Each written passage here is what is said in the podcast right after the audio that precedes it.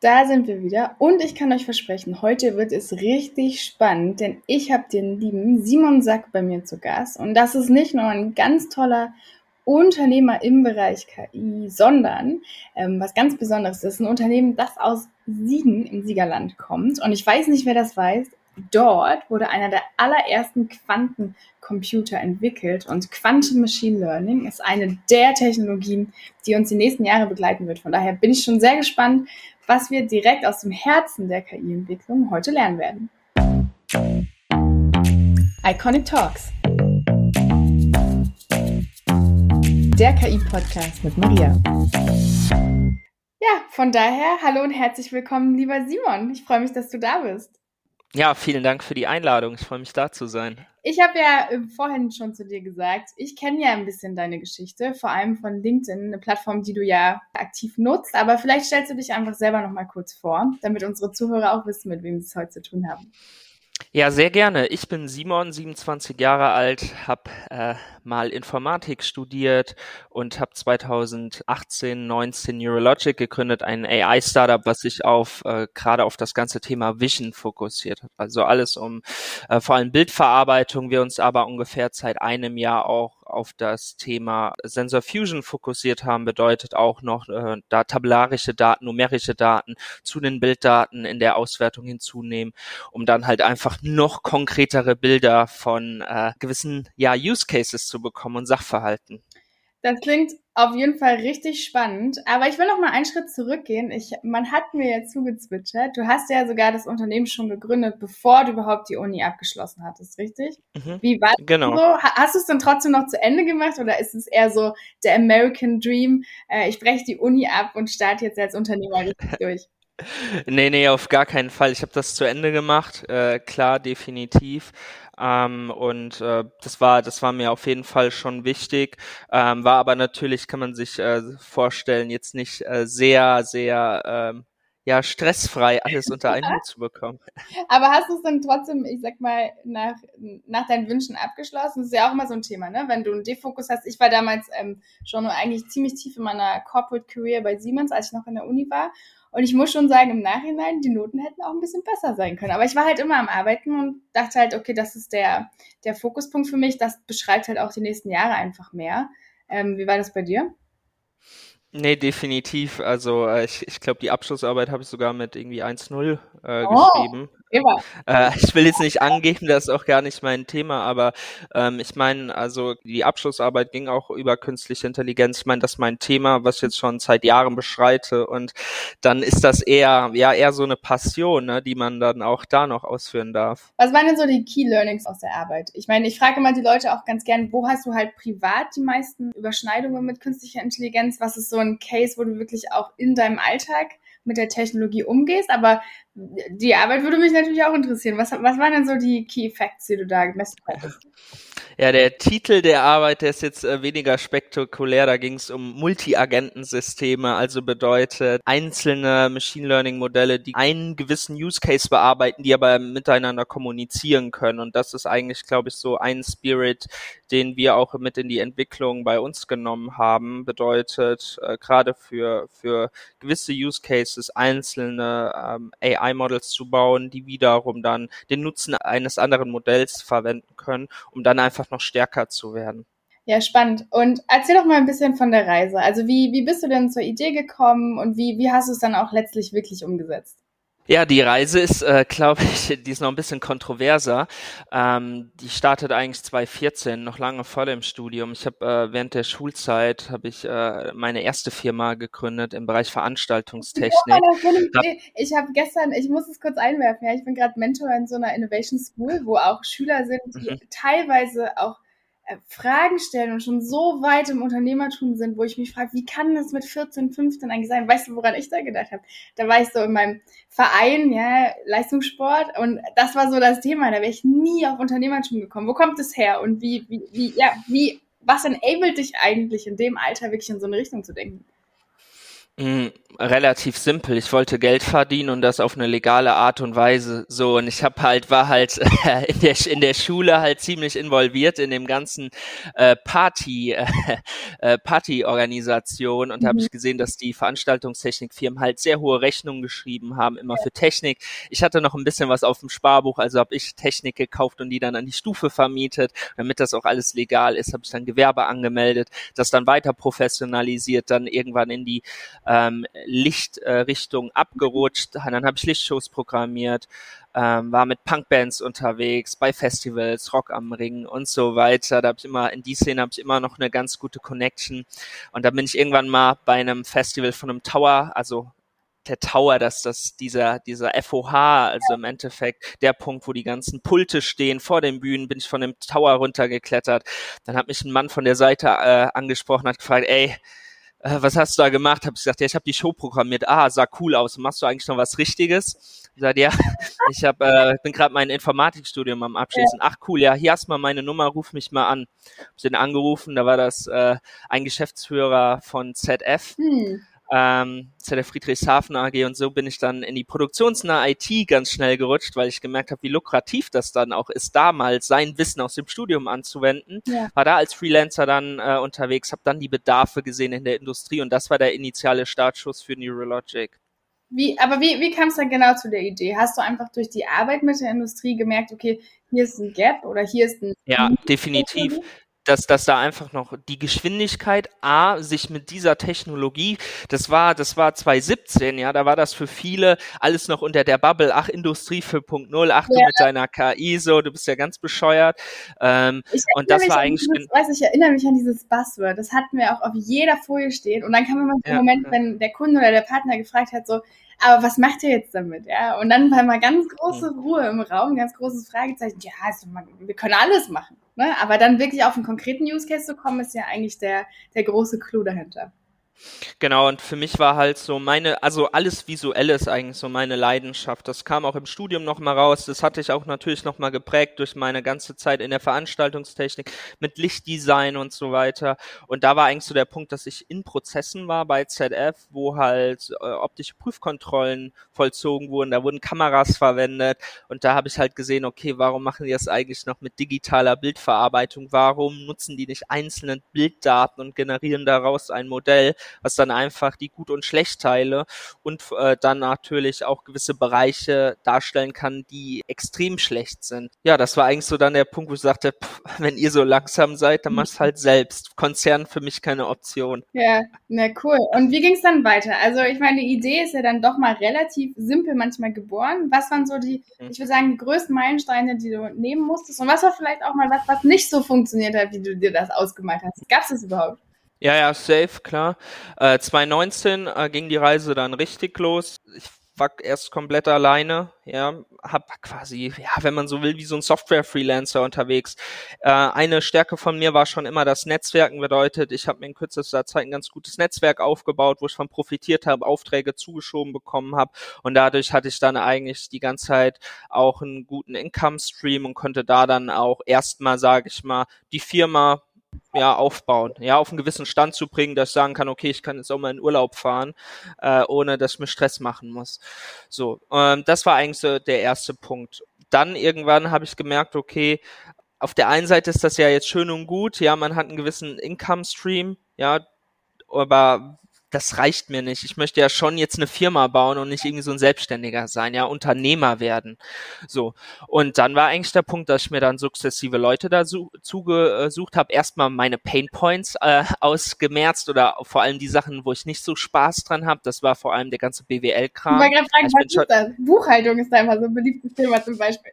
Ja, genau. Also da habe ich einfach keinen Bock, mich mit Zahlen äh, rumzuschlagen, weil ich äh, habe andere Stärken und das äh, und ich stehe da auch ganz offen zu. Ich möchte dann eher meine Stärken ausspielen, anstatt mich mit meinen Schwächen zu beschäftigen oder gerade auch mit meinen Pain Points.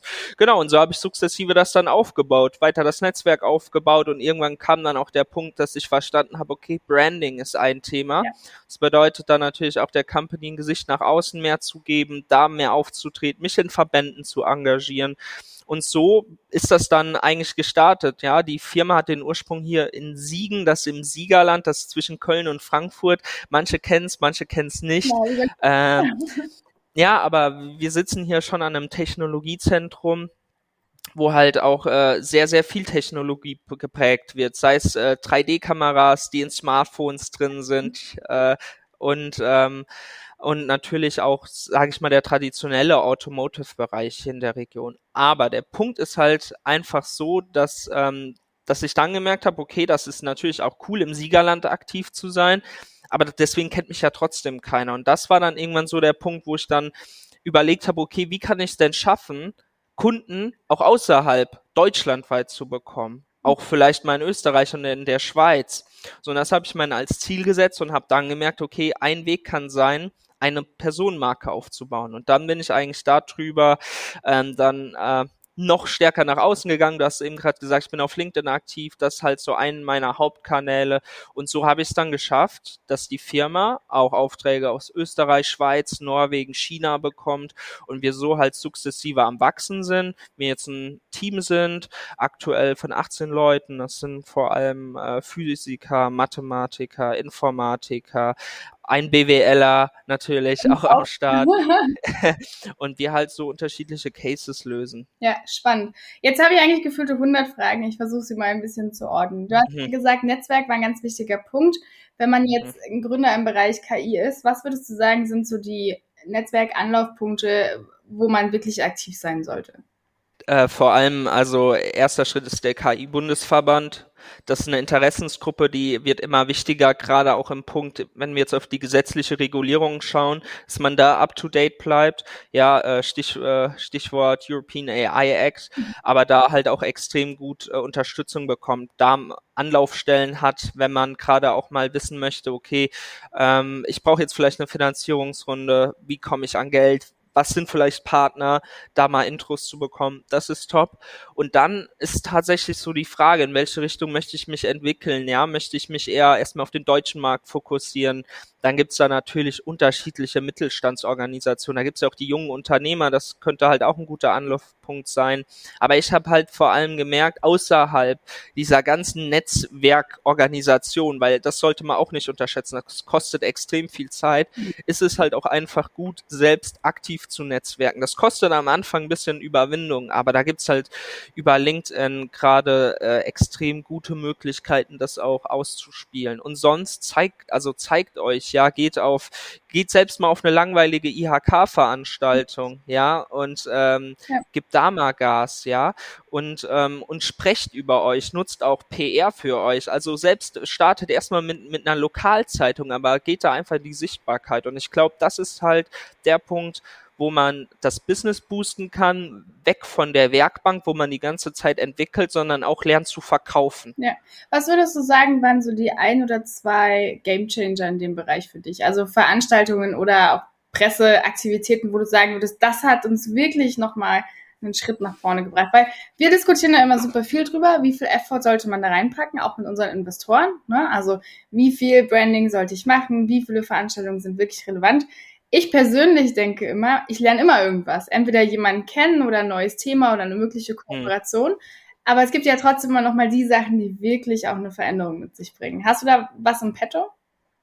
Ja, also ich glaube, ähm, wirklich ist sich da äh, das so anzugehen, dass man sich eine Art Stufenplan baut ja, auch ich sag mal PR oder Networking. Also da war für mich eigentlich so der Punkt, äh, der wirklich da war zu sagen, okay, ähm, ich hatte schon Publikationen in der T3N, war jetzt schon zweimal im Fernsehen, im Radio, aber wie komme ich denn da hin? Und wirklich dann zu sagen, okay, das logisch anzugehen, ich kann nicht direkt davon ausgehen, dass ich im Handelsblatt lande, wenn ich noch nie in der Lokalpresse war.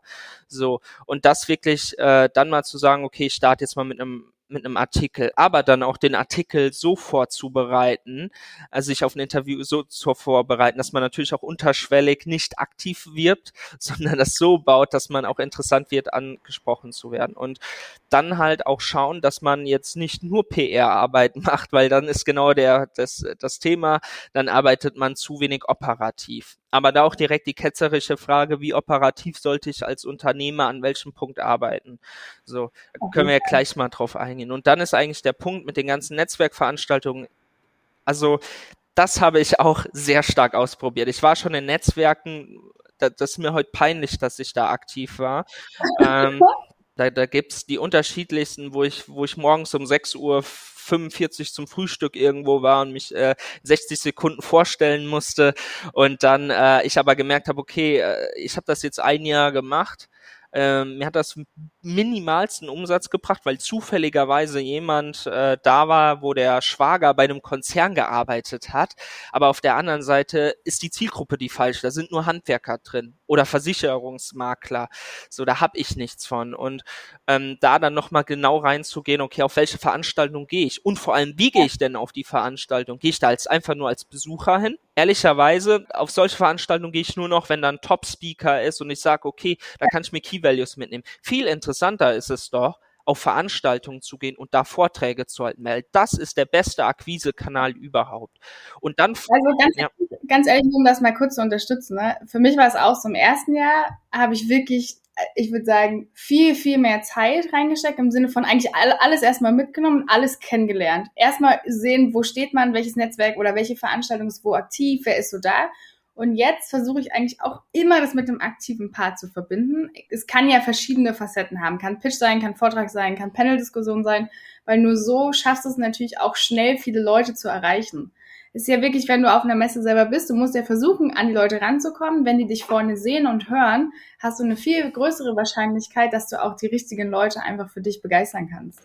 Ich finde, das ist ein super wichtiger Punkt, den du da einfach benannt hast. Ja, definitiv. Und vor allem ist es ja auch der oder der Punkt, der wichtigste Punkt, dass man auch selbst in Verbindung mit der Firma als Experte, Expertin für irgendein Thema stehen möchte. Und entweder kann ich sagen, ich bin Experte, besser ist noch, die Leute sagen, ich bin Experte, weil ich irgendwo spreche und dann ist die Königsdisziplin, man gibt den Namen der Firma oder, äh, oder seinen Namen ja. bei Google ein und dann steht direkt der Name in Verbindung mit dem Thema so und ich glaube das sind das sind halt auch so äh, solche ähm, Entwicklungsstufen die man halt auch einfach mal durchdenken sollte und hast du das am Anfang, also habt ihr das selbst gemacht? Habt ihr euch eine Agentur gesucht? Weil da wird ja auch mal so ein bisschen diskutiert, wie viel Geld sollte ich ja. auch in diese Themen reinstecken. Allerdings finde ich gerade Pressearbeit ist schon, wenn du selbst aufbauen willst, hartes Brett. Ja, also Punkt eins ist, ähm, bei Presse habe ich keinen Cent investiert. 0,0. Und ich sage auch ganz klar, würde ich auch nicht, weil da gibt's viel smartere Wege, in die Presse zu kommen. Dazu gleich mehr. Ähm, zweiter Punkt ist, wie, wie sieht's aus, ja? Wo sollte ich Geld rein investieren? Ganz klar in eine Positionierung, in eine strategische Positionierung. Das war, glaube ich, mit auch ein Gamechanger überhaupt, wirklich sich mal zu befassen, wofür stehe ich denn? De facto bis 2019 im November, da war die Firma schon knapp ein Jahr alt, ja, die wurde am 24. November 2018 gegründet, ähm, konnte ich dir nicht sagen, wofür ich stehe. Mir war klar, dass ich was mit KI mache, aber ich war eher so der Bauchladen, ja. Kaum einer. Aber schon Schritt. Du machst was mit KI, das ist ja auch schon mal wichtig. Ja, safe. Und da war eigentlich so dann der Thema, wofür stehe ich, welche, welche Zielgruppe möchte ich ansprechen. Und das war dann wirklich so der Punkt, das hat die Augen geöffnet. Und so ein Positionierungsworkshop, den bekommt man bei einer soliden B2B-Agentur, bekommst du den schon ab zweieinhalb, fünftausend Euro. Ja, das ist jetzt im Vergleich auch nicht der Rieseninvest. So. Ja. Und dann ist ja auch die Frage, ähm, das dann zu verbinden mit einem visuellen ähm, Erscheinungsbild. So, da habe ich an einer Stelle mal mir mal ein blödes Paket aufschwätzen lassen, auch tatsächlich. Und da war, kam dann das Ergebnis, dass ich dann da mal 23.000 Euro verbrannt habe und mit keinem coolen Output. Gut, das ist dann das dann Lehrgeld. So, und das Thema bin ich dann nochmal angegangen. Das hat dann besser funktioniert und dann hat man, äh, das ist einfach ein gewisser Hygienefaktor, dass man sich auch irgendwo dazu gehörig gefühlt, ja, dass die Brand, die Firma auch irgendwo für steht. Das ist natürlich auch für Mitarbeitende wichtig. Und dann der absolute ja, Game Changer, was, was dann auch einfach fällt, in die Presse zu bekommen, Speaker Placements bei OMR, Bits and Pretzels etc. zu bekommen, ist wirklich ähm, Personal Branding bei mir gewesen. So, da gehen Grüße an den Mo raus, das ist ein, äh, aus Berlin. Ähm, da habe ich mir von eigentlich von der führenden äh, LinkedIn-Agentur in Europa, würde ich sogar sagen, Unterstützung geholt.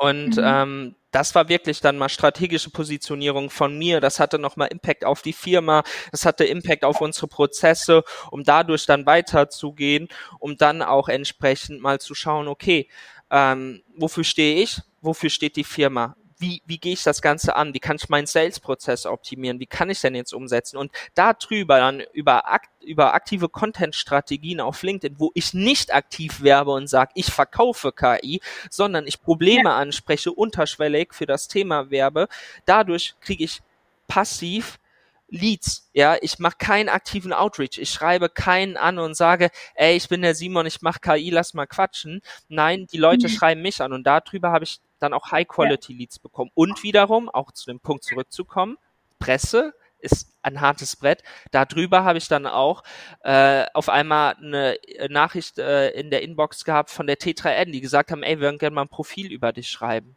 Oder darüber bin ich jetzt auch in, äh, in eine Jury von Huawei fürs Handelsblatt gekommen. Und das sind halt alles so Punkte, da habe ich keinen Cent für rein investiert. Das ist einfach nur Zeit, die ich investiert in die Marke. Ja.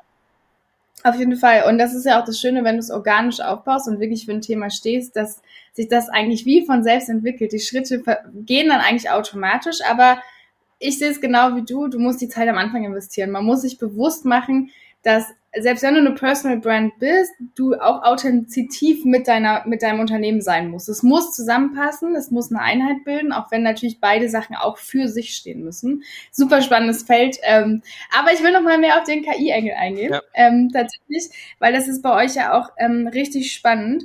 Und zwar, du hast es ja vorhin auch gesagt, du bist ja relativ viel auch in verschiedensten Verbänden sozusagen aktiv. Was sind denn so die Tendenzen, die du siehst? Was denkst du, wo stehen wir mit KI vielleicht in so fünf bis zehn Jahren hier in Deutschland? Ja.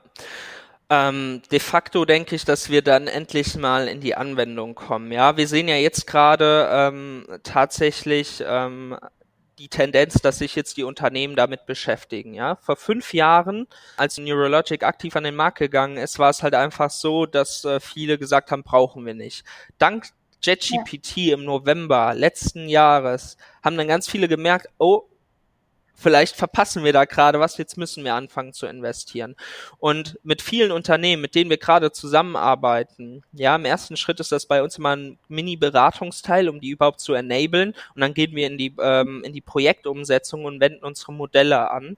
Ist es dann so, dass sie am Anfang komplett orientierungslos sind. Und da sind wir gerade. Viele müssen sich erstmal orientieren, in welche Richtung gehen wir. Dann zu schauen, welche Daten haben wir überhaupt dann aus den ja. Daten Wissen abzuleiten für die Modelle, um die dann auch einsetzen zu können. Und ich glaube, das ist so der Punkt, dass wir jetzt in fünf Jahren, wir brauchen jetzt noch Zeit. Viele haben ja noch gar keine Daten.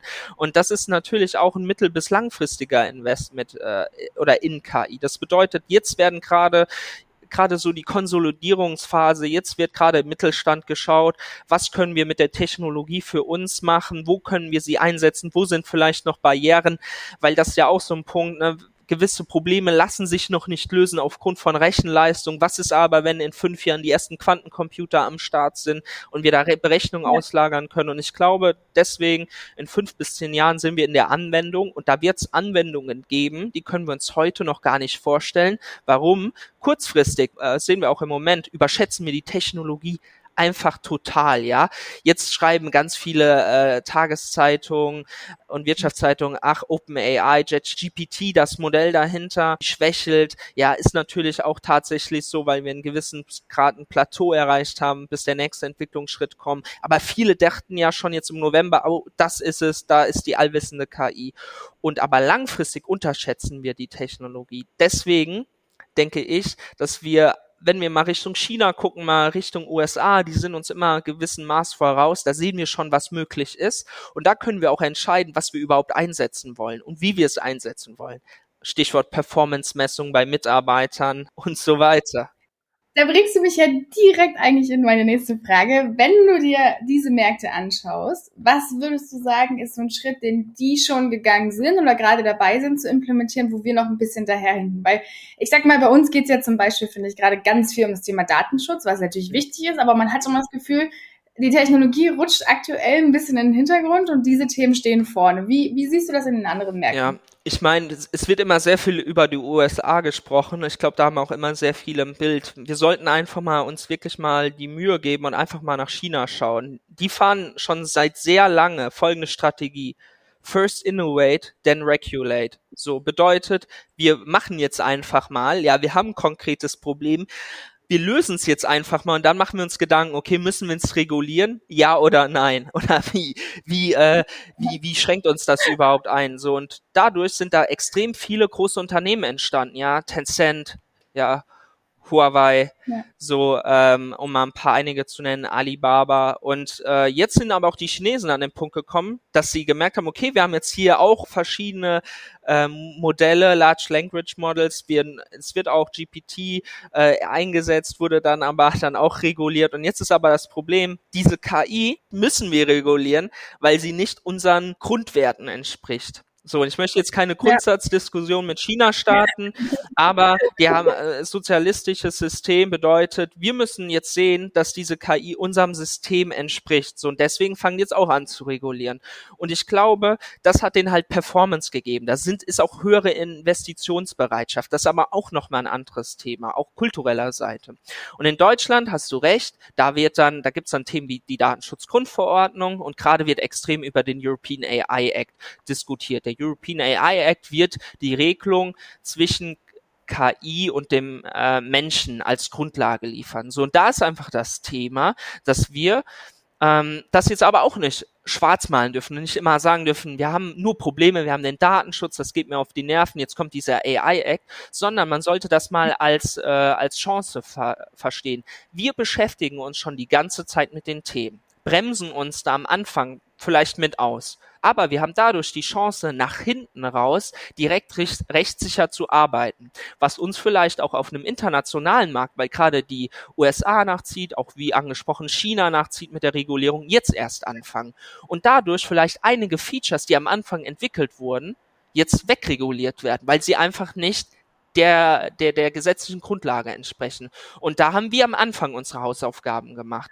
Was das jetzt on the long run bedeutet, das kann ich dir auch erst in fünf bis zehn Jahren sagen. Aber für unser europäisches Verständnis, unser europäisches System bin ich da ein großer Freund von, weil sonst könnte da auch das eine oder andere natürlich ausgehebelt werden. Also ich freue mich schon, wenn du es mir in fünf Jahren erzählst, auf welcher Plattform auch immer wir dann miteinander kommunizieren werden. Das bleibt ja auch spannend zu beobachten. Aber jetzt will ich nochmal ein, einen kleinen Schritt zurück, weil du hast vorhin gesagt, ähm, das fand ich ganz interessant. Im Mittelstand schauen sich viele jetzt erstmal an, was habe ich überhaupt für Potenziale und in welche Richtung kann das eigentlich gehen, welche Datenbestände habe ich eigentlich. Wenn ich jetzt, ich stelle mir vor, ich habe ein Unternehmen, das führe ich seit 30, vielleicht 40 Jahren fast, als Familienunternehmen vielleicht im Mittelstand. Jetzt kommt dieses große Buzzword-Thema KI auf mich zu. Ja, ist ja schon eine Welt, die sich da auch verändert. Da ist natürlich auch ein bisschen, würde ich sagen, eine eine Art von Respektsebene oder wahrscheinlich ein bisschen Berührungsangst auch da. Was bedeutet das jetzt irgendwie für uns? Was würdest du empfehlen? Wie sollte man an den Prozess rangehen, um überhaupt erstmal auszuloten, wie viel Potenzial hat das für mich und was kann das für uns als Firma eigentlich bedeuten? Ja, erster Schritt ist erstmal don't panic. Ja, erstmal entspannen. so und in keine Hast, äh, keine Hast verfallen. Der erste Schritt kann da wirklich sein, sich mit der Technologie mal ganz auf einer, wirklich mal auf einer Makroebene einfach mal zu beschäftigen und einfach mal zu schauen, was geht mit künstlicher Intelligenz, was geht nicht, mir einen Überblick zu verschaffen, um dann relativ zeitnah in Use Cases zu denken. Bedeutet, wenn ich weiß, was geht, was geht nicht, kenne ich ja immer gewisse wiederkehrende Pain Points in meiner Organisation. So, und dann schaue ich mir die mal an.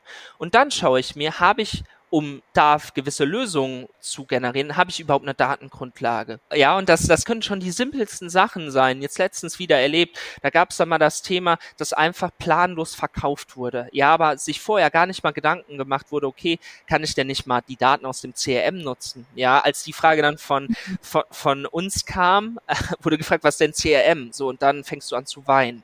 So, ne, wir haben, wir nutzen Excel. So, und das sind dann schon so kleine Sachen. Das heißt, man muss jetzt erstmal eine Grundlage geschaffen. Und wenn diese Grundlage besteht und dann gewisse Daten existieren, dann wirklich mal zu schauen, niedrigschwellig Daten zu testen. An Hypothesen und zu schauen, okay, beispielsweise, welche Kundengruppe kauft denn bei uns am meisten? ja, dann zu schauen, kann ich diese Frage mit meinen Daten beantworten. Oder mal in die Industrie gesprochen, an welcher Stelle im Prozess wird denn äh, unser Bauteil verbeult? Ja, beispielsweise. Das aus Daten abzuleiten. Und wenn ich das schaffe, dann macht es Sinn, eine Stufe weiter zu gehen nach diesem Data Testing, mal zu sagen, okay, jetzt analysiere ich die Daten mal einen Schritt tiefer und entwickelt man den ersten Prototypen mit einem Modell. Und wirklich in kurzen Schleifen sich iterativ zu nähern, hat nicht nur den Vorteil, dass ich auf dem Weg die ganze Zeit lerne, sondern auf der anderen Seite auch, dass ich immer höchste Transparenz habe. An welchem Punkt stehe ich? Wie viel habe ich investiert? Schon die ersten KPIs setze? An welchem Schritt möchte ich welchen Return of Invest erlangen? Und ich glaube, dass, wenn man sich dieser ähm, Technologie in dieser Art und Weise nähert, sorgt das auf der einen Seite für ja, für höchste Transparenz im Kostenmanagement, aber auf der anderen Seite durch gerade kurze Schritte erzeuge ich auch wieder ein gewisses Momentum und gewinne dann an Geschwindigkeit, weil von Schritt zu Schritt werden mir Sachen immer klarer. Und ähm, ja, das ist, glaube ich, so als Impuls, so wie ich an die Sache gehen würde. Ja, ich glaube, eine der, der Kernessenzen, die du uns da gerade erklärt hast, ist wirklich dieses KI ist halt nichts, was man einfach kaufen und einsetzen kann, sondern sie hat eigentlich den größten Wert, wenn ich sie wirklich auf meinen Case, also an die Anwendung eigentlich anpasse. Ne? Also wenn Use Case, wie du es immer so schön sagst, wenn es wirklich ein bisschen auf mich zugeschnitten ist. Und ich glaube, das muss in dem Feld eigentlich auch so sein. Oder siehst du das anders?